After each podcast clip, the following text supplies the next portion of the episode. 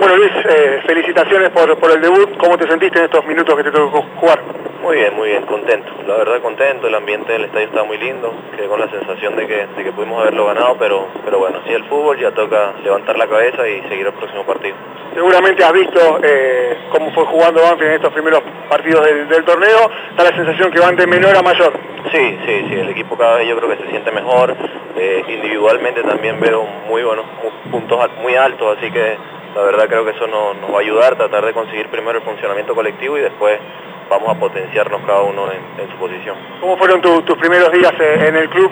No, muy bien, muy bien. La verdad la primera impresión, trabajando mucho, el torneo en Chile es diferente, había terminado una semana antes, entonces eh, la semana pasada me tocó fuerte y ahora nada, adaptándome un poco al grupo, eh, tratando de complementarme con mis compañeros y irlos conociendo poco a poco.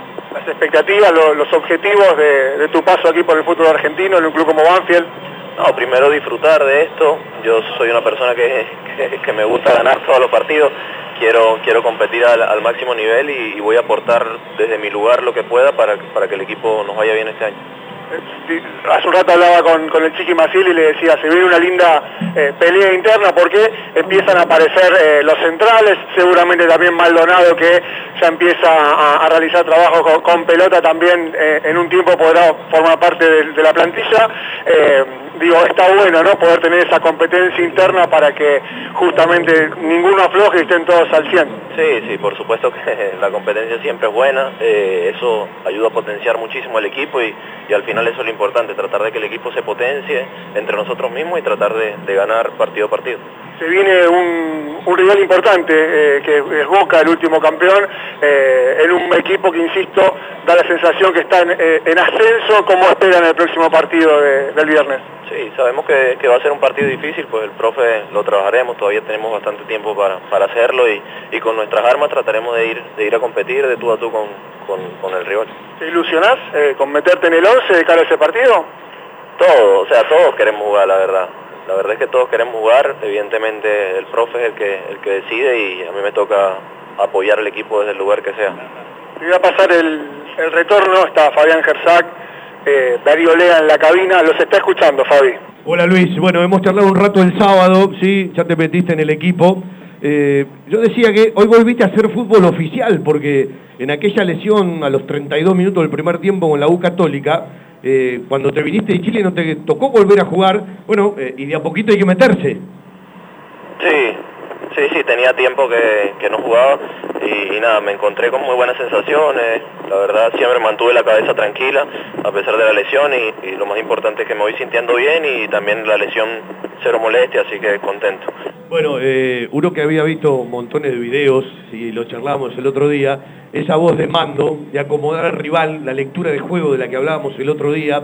Te pregunto eh, si notaste entre las diferencias, no te puedo hablar mucho de un partido porque fue muy atípico, la tuvo siempre Banfield la pelota, hoy existió un solo equipo.